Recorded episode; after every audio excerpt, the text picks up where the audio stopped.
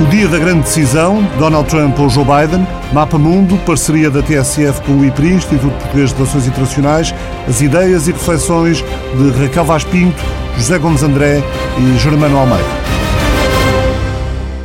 Momento eleitoral norte-americano a partir do webinar realizado pelo IPRI. Só ontem, segunda-feira, saíram nos Estados Unidos seis sondagens sobre o sentido de voto na Pensilvânia, que pode ser um estado decisivo. Das seis, quatro dão vitória a Joe Biden, duas a Donald Trump. No caso da Flórida, das quatro sondagens ontem divulgadas, três dão a vitória ao candidato democrata. A pergunta de partida para a reflexão dos palestrantes só podia ser a mais óbvia nesta altura: o que pensam que vai acontecer? Começa por responder o analista de política norte-americana, com quatro livros publicados sobre presidências dos Estados Unidos, Germano Almeida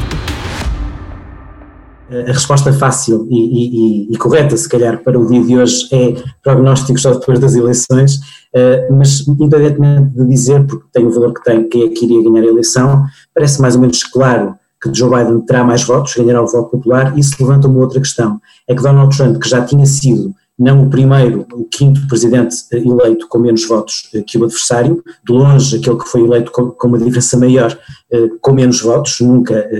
alguém, como aconteceu com ele há quatro anos, teve mais 3 milhões de votos e não foi uh, eleito, e passou um mandato inteiro uh, sem ter um, pelo menos metade dos americanos a aprová-lo. É o primeiro presidente da história americana desde que há medição diária do desempenho do presidente, do presidente que nunca teve esses 50%. Chega à tentativa de reeleição em sérias dificuldades, é certo que ainda acho pode ganhar, não é provável, mas é possível, mas se ganhar sem o voto popular, aí sim será o primeiro que fará dois mandatos sem nunca ter dois, eh, ter, ter, ter, ter tido mais votos que o adversário.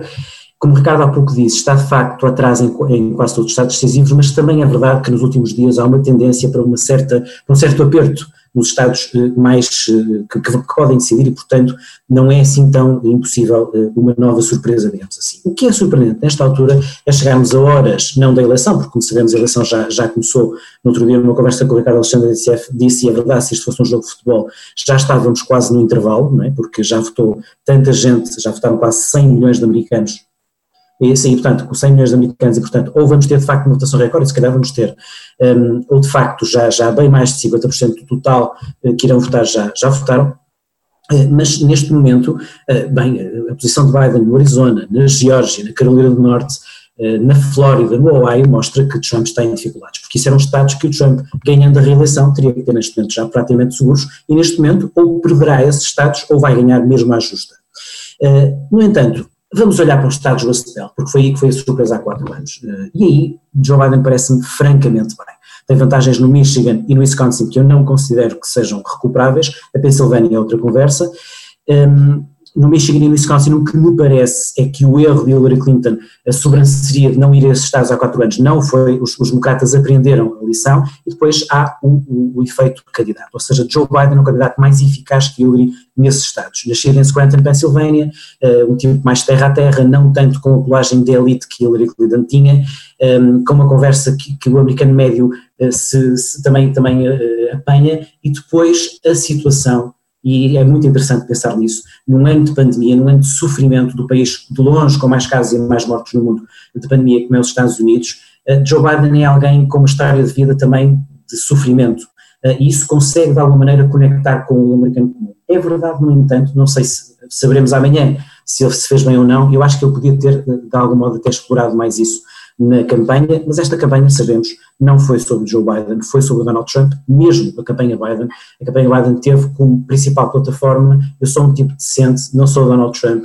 não sou um uh, bully indecentemente egocêntrico que desrespeita as instituições, pisa os outros poderes, e portanto eu vou recuperar a alma da América e vou devolver casa, à Casa Branca a dignidade, e foi esta a plataforma de, Donald, de, de Joe Biden, um pouco mais. É verdade que nos Estados uh, do, do Midwest há também uma plataforma de um certo proteccionismo económico que quase nos fazia lembrar a quatro anos de Trump, com a conversa de Buy America, uh, embora não com uma, uma, uma retórica tão agressiva em relação à China, como o Trump tinha em relação uh, à forma da culpabilização agressiva também naquilo que é a dureza que, que a plataforma Biden também uh, que, promete em relação à China, mas exigindo que os chineses se mantenham a cumprir as regras da Organização Mundial do Comércio, como sabemos é algo que é um tema que foi levantado até antes de Trump. A administração Obama, como sabemos, fez várias queixas contra a China por violação das regras da violação da Organização Mundial do Comércio. Voltando ao Midwest, porque é que a Pensilvânia é diferente do Wisconsin e do Michigan? Eh, muito também pelo que aconteceu na parte final do debate de Nashville, é que mesmo na parte final Joe Biden foi um pouco ingênuo, ele devia ter sido mais inteligente, passava por cima da questão e disse que uh, o seu, a sua plataforma é da economia verde, de, eh, de uma, de, de, reduzir a extração de petróleo e, de, e do fracking, embora não, tenha, não disse, porque embora houve uma certa mudança da plataforma Biden em relação a isso, ele não quer acabar com a extração do fracking, mas sabemos como isso é importante para o tipo de indústria de empregos na Pensilvânia. Trump eh, postou as fichas todas na parte final da campanha nisso, dizendo: estão a ver com este tipo, vão perder os empregos, eu sou alguém que vou recuperar os empregos na Pensilvânia. E há uma ligeira recuperação de Trump na Pensilvânia. A diferença na Pensilvânia, dependendo, dependendo do, do, das, das, das sondagens, está nos 4, 5, 6, 7 pontos a favor de Biden. Nas sondagens dos institutos que nós achamos que são mais credíveis, embora na verdade nesses estados há quatro anos falharam, eh, nas sondagens com uma amostra que muitos acham enviesada a favor de Trump, como a Trafalgar Square, ehm, também a, Insider Advantage, uh, uh, Trump parece aparecer aí com algumas hipóteses de ganhar. E, neste momento é um pouco isto que acontece, ou seja, ou de facto uh, Donald Trump segura, ao contrário do que as sondagens dizem, todos os estados, estamos a falar de Flórida, Ohio, Carolina do Norte, Arizona e Geórgia, esses cinco, não me admirava olhando para, para, para, a rota que Biden possa ganhar dois ou três, e se ganhar dois ou três é presidente, mas vamos imaginar que Trump segura esses cinco, bom, então tem que fazer o million dollar eh, move que é ganhar a Pensilvânia, não é nada provável, mas ainda é possível. Porquê é que 2020 não é 2016? Mesmo que amanhã volte a acontecer uma surpresa e ganhe Trump. Mesmo assim, 2020 não é 2016, pensámos um bocadinho. Porquê? Porque, uh, em primeiro lugar, em 2016 Trump era o tipo que vinha de fora uh, e uh, queria arrasar, arrebentar com o establishment, a elite, os políticos. Não pode ser assim, não é? Trump é presidente há quatro anos e, portanto, é difícil manter exatamente essa conversa. É verdade que assistimos, de uma forma quase com perplexidade, nos comícios um, àquele povo fanático por Trump, em que ele diz coisas como disse há uns dias, eu chamei ignóbil, e é ignóbil o que ele disse há uns dias, uh, dizendo que os médicos nos hospitais americanos ganham dinheiro por dizer que, eh, por atribuir uma morte por Covid, e, assim, e assim explica os 230 mil mortos por Covid nos Estados Unidos, isso é ignóbil, não há outro termo, portanto eu acho que um Presidente dos Estados Unidos não pode passar incólume uma coisa dessas numa eleição, a menos que os americanos queiram, e portanto há uma parte do eleitorado que, que acha isso tranquilo, mas eu acho que o eleitorado tranquilo, normal, que não esteja completamente polarizado entre, entre Trump ou não Trump, entre republicano ou democrata, via isto e esse eleitorado ou passou pelo Covid, seja por ter tido a doença, seja por ter tido um, um parente próximo que morreu, ou nos cuidados intensivos, ou por perder o emprego, eu acho difícil que isso não tenha eh, uma, uma, uma, uma penalização eh, por parte de, do eleitorado. E é isso que as sondagens mostram. Trump perdeu eh, o apoio nas mulheres brancas suburbanas, perdeu o apoio nos mais idosos e perdeu o apoio no eleitorado suburbano, não só mulheres. Esses três segmentos foram fundamentais para as vitórias, nomeadamente nesses estados, nesses três estados do Midwest, onde agora, estava, onde agora está atrás e onde bateu Hillary Clinton por muito pouco. Eh, e esse é o, outro ponto que muitas vezes eu creio que, nos esquecemos. A eleição não é a mesma há quatro anos. Os três estados, Pensilvânia, Wisconsin e Michigan, estão diferentes em relação a quatro anos. Tem, eh, tenho aqui estes dados, portanto, no caso da Pensilvânia, na Pensilvânia há, de 2016 a 2020, menos 431 mil pessoas com, com o tipo de segmento que, que apoiou Trump. Estamos a falar de brancos pouco qualificados. Na Flórida há menos 359 mil. Ao contrário, na Flórida há mais um milhão e meio de brancos com estudos superiores e minorias, liderado Biden, e mais quase meio milhão na Pensilvânia. Só aí só, só nessa diferença, que é muito maior que a diferença entre Trump e Hillary, Biden praticamente, entre aspas, já ganhou esses estados. Claro que depois pode haver o tipo de variações e tem a ver com a mobilização, como é óbvio, eh, e, curiosamente, tanto na Pensilvânia como na Flórida, o early vote, que no geral parece muito eh, animador para os democratas, nesses dois casos, o early vote presencial parece estar a ser animador para Trump. Já voltamos ao Germano, na parte de perguntas e respostas. José Gomes André, professor na Faculdade de Letras, vários livros sobre a política norte-americana, recorda que há quatro anos, quando tudo apontava para um triunfo de Hillary Clinton, ele foi muito prudente e chegou a antecipar a vitória de Donald Trump. É verdade que eu há quatro anos fui uh, relativamente prudente. Uh, Recordo-me que até uns dias antes uh, escrevi um artigo chamado A Vitória de Trump, que me valeu algum hate mail. penso que as pessoas por vezes confundem o que é uma tentativa de análise de determinadas probabilidades ou de cenários com a manifestação de preferências e claramente não é esse o meu, o meu caminho nem o meu interesse. Uh, aquilo que eu há quatro anos senti era que Trump tinha mais hipóteses do que se estava a, a identificar. Uh, penso que este ano, se calhar já de um modo geral, este cenário de que só, como, como dizia um pouco a Raquel numa outra conversa, eh, só, só vendo é que de facto acreditamos e, portanto, há uma maior desconfiança das sondagens, porque repare-se, neste momento estas sondagens fossem ao contrário, fossem favoráveis a Trump, se calhar nesta altura realmente ninguém tinha dúvidas de que ele iria ser reeleito. A dúvida aqui é precisamente esta de sentirmos qualquer coisa de algo incrédulo, como primeiro achámos incrédulo ele ser eleito e agora achamos incrédulo ele, ele sair, parece que nem queremos acreditar. Eh, é evidente que uma análise dos dados, como o Germano apresentou, uh, nos mostram que Biden está numa situação mais confortável. Acho que não há ninguém uh, que, que, não veja isto mesmo. Um, o Biden é favorito, uh, dadas, se as sondagens se confirmarem, até será favorito a obter uma vitória esmagadora, talvez a maior desde que Bill Clinton foi reeleito em 96, o que seria significativo. É também importante neste aspecto, só fazendo um parênteses para depois talvez numa discussão, perceber o que vai acontecer no Senado, é? portanto temos eleições na Câmara dos Representantes, onde os democratas são favoritos, e um terço do Senado que pode, enfim, possivelmente irá para as mãos dos democratas. E, portanto, um cenário em que os democratas teriam controle das duas câmaras do Congresso e da Casa Branca é um cenário, do ponto de vista de, de, de uma conversa sobre o futuro dos Estados Unidos e do mundo, parece-me particularmente relevante. De uma forma muito sintética, vou sublinhar um pouco aqui o porquê da minha prudência. Sublinhando mais uma vez isto, de que Biden me parece favorito, tendo em conta os dados uh, atuais. É diferente dizer que tem um favoritismo de 90% ou dizer que tem se calhar de 70% ou 75%. Um, eu acho que é este, para mim, neste momento, parece ser mais este o cenário. Um, por vários dados. Naturalmente não é apenas o das sondagens, mas tem, tem que ver também uh, com, com duas, três questões, a meu ver. Primeiro é fundamental. Um, este é um ano muito particular em relação ao processo eleitoral, devido à questão da, da pandemia, onde o voto por correspondência vai ter um impacto uh, crucial. Ora, do ponto de vista, uh, sem entrar em teorias da conspiração, a questão do voto por correspondência uh, pode ser problemático, nomeadamente numa eleição especialmente renhida. Porquê? Porque efetivamente onde é que estarão possivelmente os cenários de maior perda? Ao contrário do que Trump pretende dizer, eu não acho que vai haver uma fraude maciça. Pelo contrário, eu acho que o voto por correspondência ser tão importante é, na verdade, prejudicial para os democratas. Porque o voto por correspondência é, sobretudo, feito por eleitores democratas um, e a possibilidade de não se ser capaz de contar esses votos adequadamente é bastante grande, por motivos variados, uns porque votos perderam-se, outros porque depois, na avaliação processual e jurídica da avaliação desses mesmos votos, eh, poderão, eh, enfim, haverá uma, uma, uma razoável percentagem dos mesmos que acabaram por não ser contados, depois há estados que têm leis específicas sobre a entrega desses mesmos votos, ou seja, parece-me haver aqui um cenário de difícil captação do que é que significa exatamente o voto por correspondência. Uh, Deixem-me só dar-vos um dado para pensarmos nisto. Por exemplo, só na Pensilvânia, há, há três dias, quando vi isto, um, uh, e penso que era a data limite para pedir uh, boletins de voto que depois seriam entregues por correspondência, houve cerca de 1 milhão e 900 mil pedidos de votos para registar.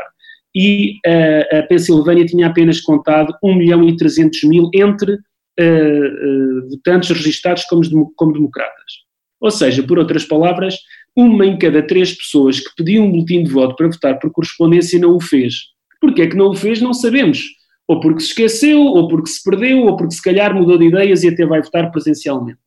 Mas esta, esta, este desfazamento é muito considerável e, a meu ver, é um fator que, relativamente às sondagens, num ano tradicional, eu acho que 5% de diferença é diferente do que uh, deste ano muito particular. O segundo dado uh, tem que ver com uh, a ligeiríssima fragilidade do, do, do, plano de Biden, digamos assim. Biden, neste momento, tem muito mais caminhos para ganhar. Pode perder aqui e ganhar lá, como o Germano explicou, mas o, há um problema de base nesse, nesse sistema, é que as, os vários estados onde ele tem uma ligeira vantagem, efetivamente são vantagens curtas. O que significa que uma mudança a nível nacional na casa de 1,5%, estive hoje a ver essas contas, 1,5%, 2%, não estamos a falar de mudanças de 10%, estamos a falar de mudanças de 1,5%, 2%, levaria Trump a vencer uh, todos estes estados uh, duvidosos, os swing states, com exceção dos estados do Midwest. E, portanto, um, ehm, Trump ficaria muito perto se conseguisse esta ligeira recuperação de última hora ou por causa dos votos por correspondência, etc. A questão é, de facto, do Midwest, como o Germano apontou, um, e nomeadamente a Pensilvânia, que é o estado onde Trump tem mais possibilidades, e de facto aí temos uma vantagem de Biden na, na ordem dos 4,5%, 5%, que, que parece ser efetivamente muito, relevante. Um, porém, trata-se de um Estado onde a recolha de votos é especialmente problemática e onde, este dado parece-me importante, os votos por correspondência são contados apenas após uh, todo o processo eleitoral de terça-feira terem sido contados todos os votos presenciais. Ou seja, o voto na Pensilvânia, na prática, vai começar na madrugada de dia 3 e provavelmente prolongar-se durante um tempo. Reparem, estamos a falar de cenários onde há dúvidas. Se Trump perder na Flórida, ou no Ohio, ou na Geórgia, bom, vamos todos até dormir se calhar um bocadinho mais cedo e fica o assunto arrumado. Estamos a falar de cenários onde as coisas são mais apertadas do que parece. E o que é que o que é que eu julgo que poderá aqui suceder? Trump cantará a vitória baseado nos relatos exclusivos dos votos contados e os democratas vão ter que recorrer, no fundo, aos trâmites legais e, e, normais, e têm todo o direito de o fazer, mas julgo que se vai gerar na sociedade americana um debate muito problemático que Trump está claramente a preparar há várias semanas, que é a de que a eleição terá sido roubada ao próprio Trump. Uh, uh, e este é o momento no qual eu me desvio um bocadinho para o terceiro elemento. E o terceiro elemento tem a ver com o Supremo Tribunal. A recente nomeação da muito conservadora Amy Coney Barrett criou um desequilíbrio no Supremo que neste momento dá uma maioria conservadora, que é relevante no futuro dos Estados Unidos, evidentemente, mas nesta questão específica, a ser chamada Amy Coney Barrett muito dificilmente não alinhará com uma maioria conservadora favorável a Trump. É uma pena que isto suceda no sistema, no sistema político americano, mas julgo que podemos contar com isso. E, portanto, o cenário que eu vejo aqui problemático é, por um lado, alguma desconfiança das sondagens, por outro lado, o voto por correspondência estar num território de difícil captação e contabilização, e, em terceiro lugar, num cenário de grande, de, de grande enfim, eh, um cenário controverso, num cenário conturbado, me parecer que a chamada ao Supremo Tribunal poderá ser fundamentalmente favorável a Trump. São estes os três motivos pelos quais eu, numa tabela de, de pontuação, diria que se calhar as hipóteses de Trump não estão nos 10%, mas estão nos 20% ou 25%. Volto a sublinhar, acho que Biden é favorito, uh, mas acho que é diferente ter 10% de hipótese e ter 25%. E, e, daí também eu não ficar surpreendido se, se Trump vencesse. Porém, e permitam-me só terminar com esta nota, um, há aqui um dado que de facto é muito importante na história, na história americana e que seria um cenário no qual Trump, sendo derrotado, não aceitaria sair. Isto seria de uma gravidade incrível, claro que podemos discutir e provavelmente para isso precisaríamos de várias horas se isso é realista, se é execuível, qual seria a posição do Partido Republicano, dos tribunais, do Exército, do FBI, enfim, se dá pano para mangas. Uh, boa parte disso, se calhar, é um bocadinho ficção científica, mas penso que o simples facto de um presidente uh, no cargo, neste momento, colocar essa possibilidade é, eh, e perdoem-me o termo, de facto aqui um, um, um, cuspir na história americana que me custa muito engolir. Uh, há um dado, eu gosto de estudar bastante o período dos pais fundadores americanos, e há uma eleição, que é uma eleição muito importante, de 1800, que marca uma, uma, uma tradição americana da maior importância. Até aí tínhamos tido como presidente George Washington, unânime, mega aclamado, Sucedeu-lhe John Adams, que era o vice-presidente e também um dos mais importantes pais fundadores, e em 1800 dá-se uh, uma luta partidária entre John Adams, presidente uh, no cargo, contra Thomas Jefferson, autor da Declaração de Independência, que concorria pelo Partido uh, Democrata Republicano. E Jefferson ganhou essa eleição. Ou seja, deu-se pela primeira vez a possibilidade de saber o que é que o presidente no cargo faria face a um opositor que o tinha derrotado. E os assessores do John Adams, que era presidente derrotado, disseram-lhe precisamente: tens o exército ao teu lado, és o commander-in-chief, não aceites estes resultados. E John Adams disse: não, eu não posso fazer isso porque honrar a história americana e os valores da democracia é saber sair mesmo estando no poder. E Jefferson, que eh, assumiu então o poder na Casa Branca, foi então aconselhado a desmantelar a oposição. Disseram-lhe: acabas com o partido adversário e vamos governar durante anos. E Jefferson disse: não, nós estivemos na oposição e agora vamos respeitar o direito da oposição a fazer oposição. E, portanto, o que se dá em 1800 é a primeira alteração de poder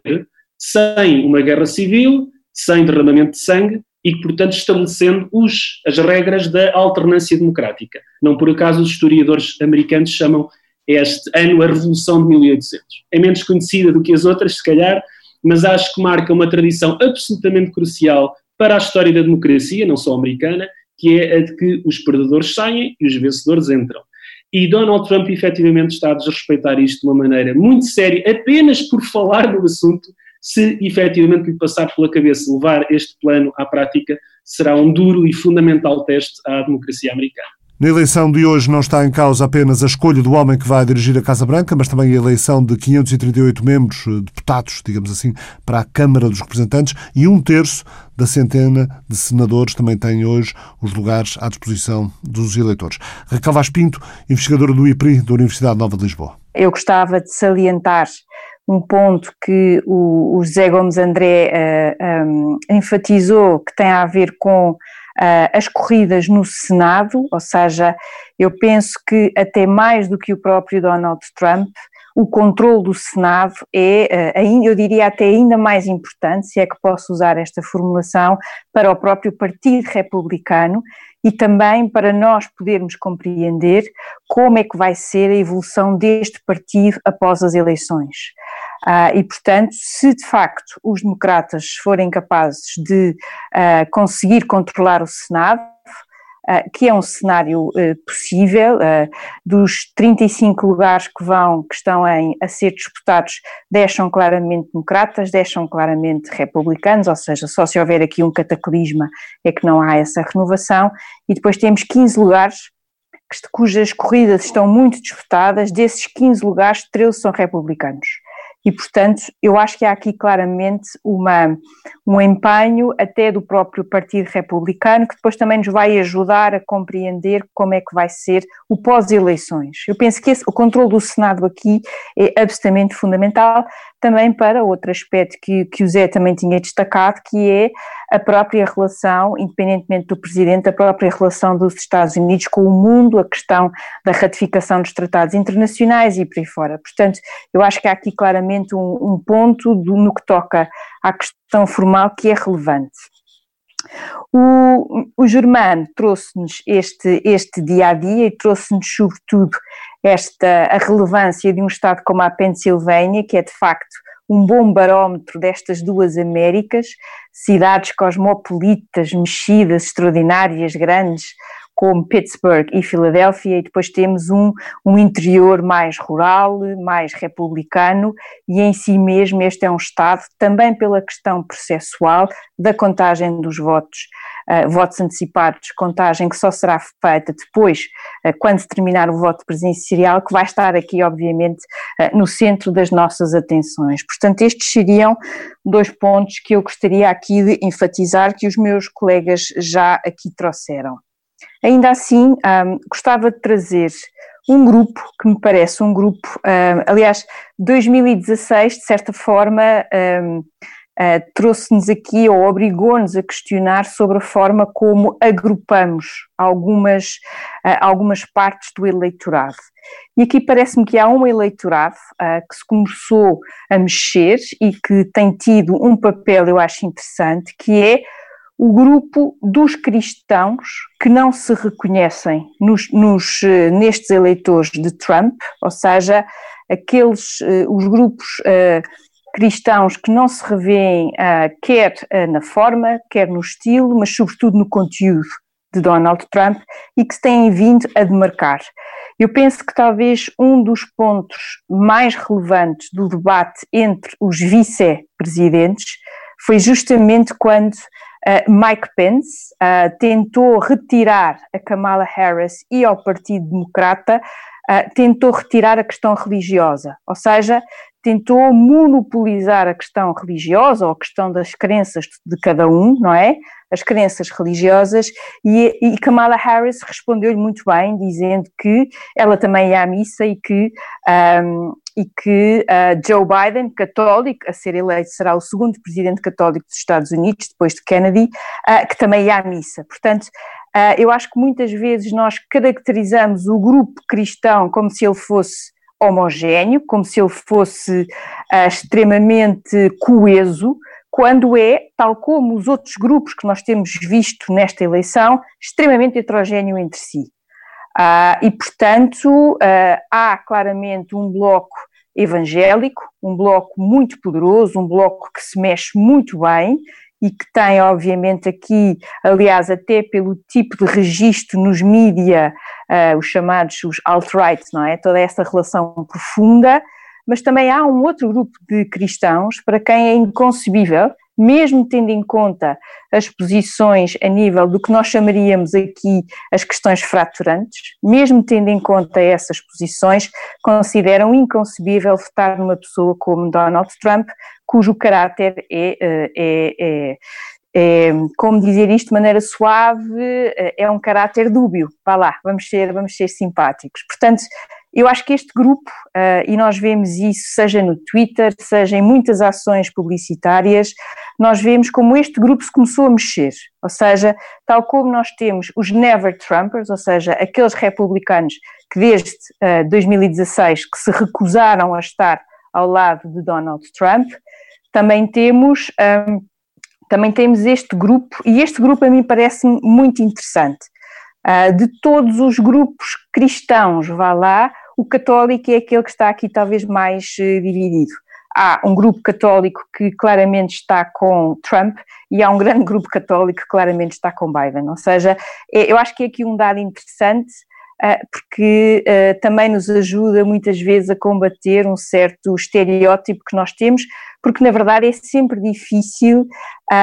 olhar para este país imenso com mais de 300 milhões de habitantes uh, e, portanto, a própria dificuldade da análise, que é a nível federal, depois quer a nível de cada Estado,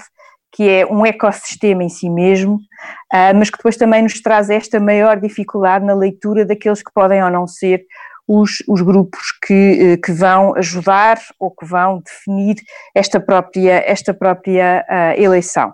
Por último, gostava de destacar talvez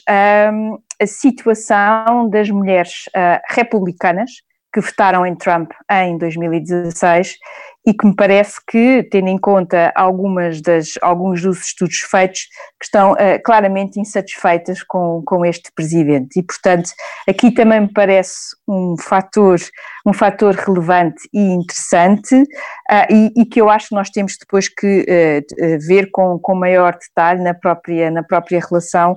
com. Um, com as eleições. Por último, também gostava de salientar um aspecto que eu penso que todos nós temos destacado nestes nossos comentários, que é um, esta, esta um, o brincar com coisas sérias, ou seja, a forma como Trump há cerca de um ano tem vindo a soltar esta narrativa de eleições eh, fraudulentas ou eleições que podem não ser justas, que podem não ser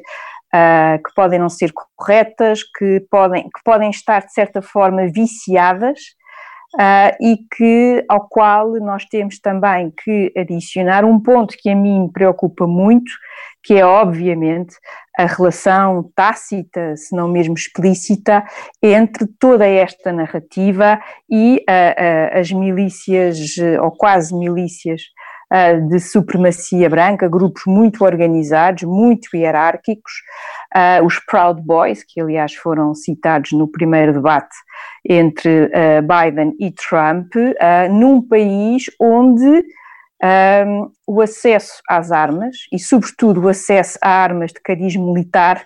uh, não é difícil. E, portanto, eu penso que é esta combinação entre o acesso às armas, que é uma característica, aliás, de boa parte dos Estados norte-americanos, também não são todos, mas na verdade temos aqui esta questão com Uh, o próprio discurso de Donald Trump e, e uh, houve momentos, vou confessar, houve momentos ao longo desta campanha em que, em que, senti, em que sentimos que, que, que estávamos a ver talvez um país diferente. Uh, quando, por exemplo, há uma tentativa de derrubar a governadora do Michigan, com, ou seja, nós assistimos a coisas durante esta campanha que não podem ser Sim, obrigada, Ricardo. Tentativa de arraptar uma espécie de golpe de Estado, passa a repetição estadual, ou seja, a nível do Estado do Michigan. Um, e assistimos a toda uma série de uh, momentos se nós pensarmos seriamente sobre o que é que eles significam, uh, talvez pensaríamos que estávamos a olhar para um outro país que não propriamente uh, os Estados Unidos da América, no sentido do seu peso, no sentido do impacto que este Estado tem a nível internacional. a própria história dos Estados Unidos tem momentos, aliás, ao longo de todo o século, bastante singulares, não é? Este é o país onde, nós, onde, eh, nos anos 50, o senador Joe McCarthy esteve à solta a tentar caçar bruxas comunistas em toda a sua estrutura. Ou seja, há muitos episódios e há muitos momentos ao longo da história deste país e, portanto, nós também temos aqui uh, vários estados dentro destes Estados Unidos da América, mas não me parece de todo que estes episódios, que estes momentos devam ser uh, lidos ou devam ser analisados de forma leve, pelo contrário, Uh, Parece-me, e esse é talvez o aspecto que a mim mais me preocupa, até porque o próprio Donald Trump decidiu que vai ver a noite eleitoral, acho eu, na Casa Branca. E, portanto, há todo aqui mais uma quebra de, uh, mais um elemento de tradição interessante, uh, mas que também nos mostra como nada é o mesmo nestas, nestas eleições. E Raquel, se houver mudança de presidente, o que é que pode mudar na política externa dos Estados Unidos? Ok, então, olha, eh, para tentar responder a esta, a esta pergunta, um, eu acho que, que, desde logo o, o, que muda é a forma e o estilo. Isto pode parecer um pormenor, mas eh, não é de todo. Ou seja, eu acho que uma vitória de Joe Biden ajudará a reforçar a relação dos Estados Unidos com aqueles que são os seus aliados. Um, não que Joe Biden não trará, porque há aqui questões que eu acho que até são bastante, uh, são preocupações de ambos os partidos. Uh, a questão do burden sharing na NATO, por exemplo, já tinha sido levantada por outros presidentes antes de Donald Trump, ou seja, não é nada aqui de novo, o que muda obviamente é o estilo e a, e a forma de o fazer. Uh, esse parece-me o, o, primeiro, o primeiro ponto. O segundo ponto é muito honestamente, em relação à, à China, que eu acho que é aqui a grande relação, ou a relação uh, mais marcante deste século XXI, eh, quer o lado republicano, quer o lado democrata, uh, têm, nós podemos encontrar aqui uma espécie de consenso em relação à mudança nesta relação. Ou seja, se nós pensarmos bem, foi Obama que nos trouxe o pivô para o Pacífico, portanto, há aqui, é das, eu acho que é dos poucos temas em que nós encontramos esse consenso. Depois podemos, se calhar,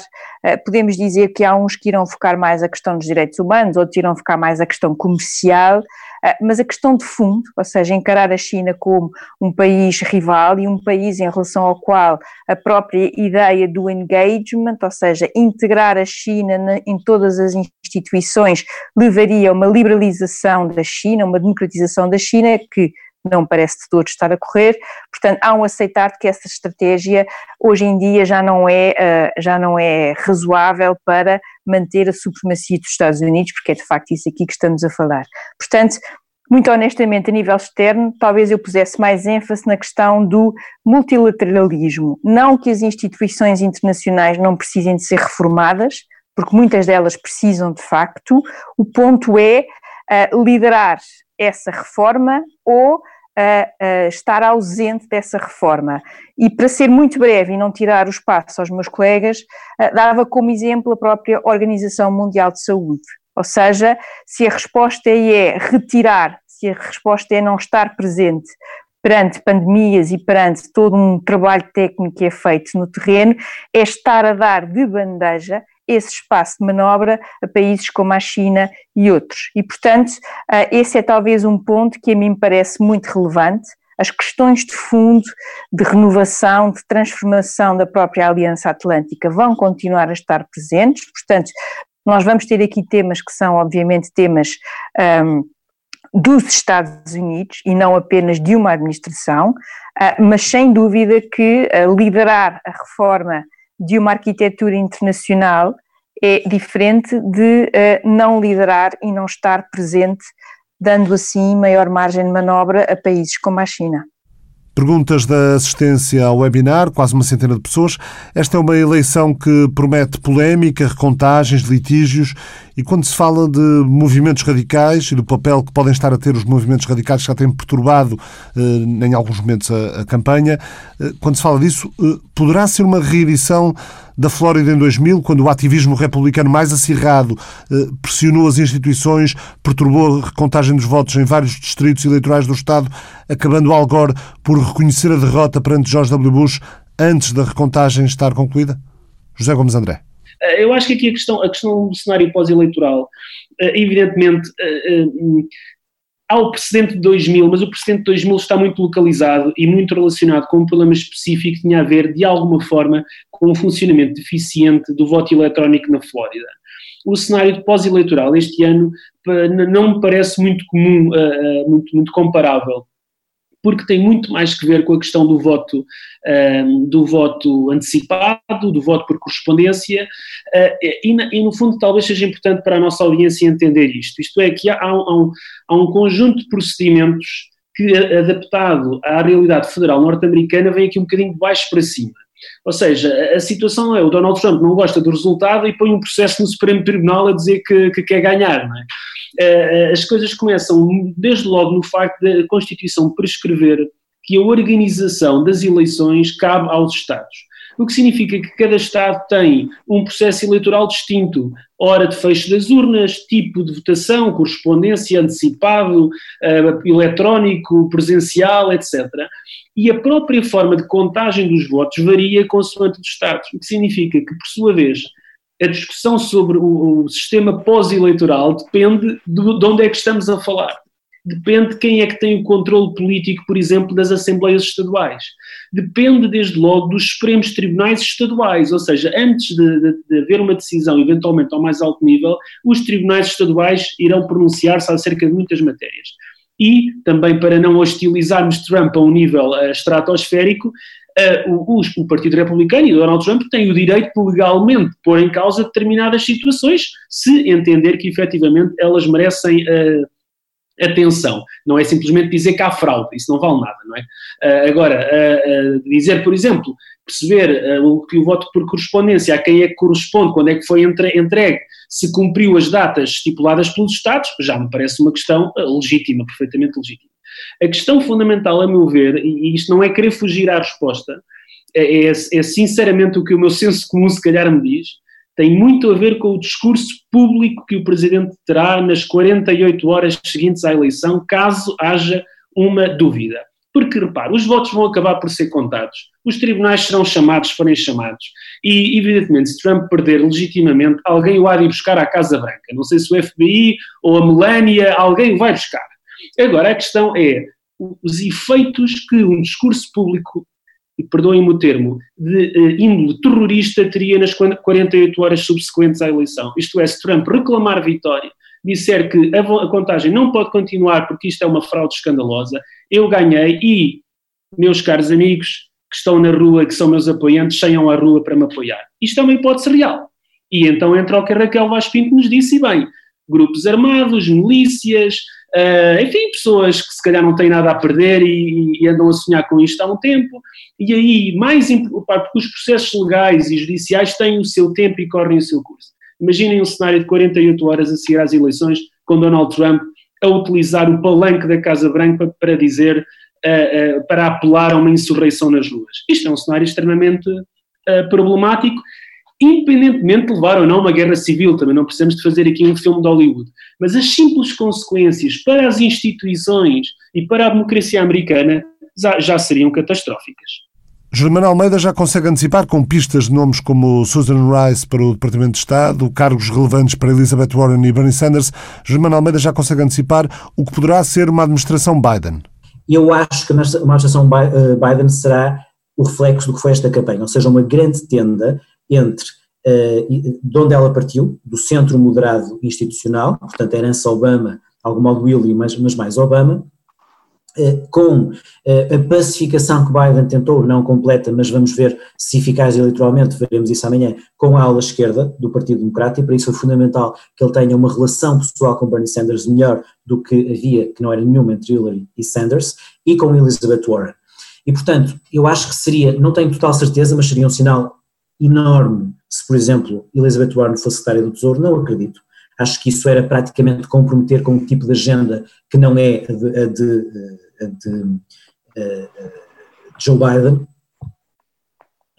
Exatamente. Acredito mais em Lyle Brainerd, que, que a Economist ontem aponta como possível futura secretária do Tesouro, uma, uma, uma pessoa da, da, Reserva Federal, perfeitamente já mais uh, a dar mais uh, garantias aos mercados, exatamente. No entanto, há vários sinais políticos que podem ser dados. Sim, Susan Rice é uma fortíssima candidata a secretária de Estado, ela, foi, ela seria, digamos, a número dois como hipótese para vice-presidente se não fosse Kamala Harris. Kamala Harris ganhou a corrida pela, pelo, pelo peso político maior que tem e também isso é um ponto importante, perceber que Kamala Harris poderá vir a ser uma vice-presidente muito importante, porquê? Porque se calhar nunca houve uma vice-presidente tão próxima de chegar à presidência como Kamala será, um pouco também a relação, veremos, de Joe Biden, se ele, ele acabou por não dizer completamente, mas poderá vir a dizer pouco depois de tomar posse, se calhar este é, é, é um só mandato, e portanto, e, e, naturalmente que Kamala Harris é candidata natural dos democratas em 2024, veremos, será sempre uma questão, se Joe Biden, no entanto, se mostrar, como se mostrou já agora, fez uma campanha bem melhor nesse aspecto do que se, do que se esperava, uh, bem fisicamente e mentalmente e animicamente, bom, se ele se mantiver assim eh, quando fizer 79, 80, 81 anos no final do mandato, como é que será a questão da, da reeleição ou não, se vai haver uma questão se, se o candidato vai ser Biden ou Kamala. Uh, se não for, eu, eu, gostava também de Tony Blinken, que é o principal um, conselheiro de relações externas da campanha Biden, uh, tinha sido alguém importante também na administração Obama, uh, será eventualmente o conselheiro, o conselheiro de Segurança Nacional, já é uma espécie de conselheiro de Segurança Nacional sombra de Biden também, e depois, se Biden der uma de Obama, eu acho que vai dar, naturalmente que vai também eleger, vai indicar algum republicano para um posto importante. Eu recordo que Obama manteve Robert Gates como secretário da Defesa, que era o secretário da Defesa de Bush nos últimos dois anos de Bush, e pôs também Chuck Hagel, outro republicano, que era um senador importante republicano na administração. E Biden pode ter naturalmente, pode escolher alguém como John Casey, que é alguém com grande peso político, recordo que foi uh, o único a ganhar uh, a Donald Trump uma primária importante há quatro anos, no Ohio, uh, e portanto pode haver esse sinal, portanto apostava no governo Biden eh, com um ponto da ala esquerda, não dando se calhar nada a Elizabeth Warren ou Bernie Sanders, mas alguém dessa ala, por exemplo, dando um sinal, por exemplo, pondo Alexandre Ocasio-Cortez com, com um posto qualquer. Ah, e falta-me outra coisa, que é dar um ponto, dar um ponto, a Raquel não concordou, ainda bem, dar um ponto,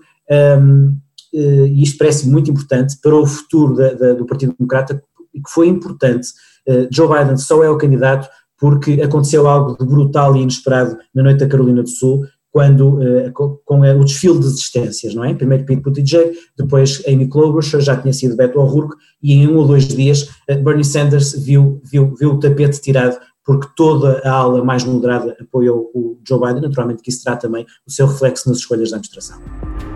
Hoje os norte-americanos decidem, mas vamos ver se há mesmo decisão. O Mapa Mundo, parceria da TSF com o Instituto Português de Relações Internacionais, regressa na próxima semana para analisar as eleições nos Estados Unidos da América.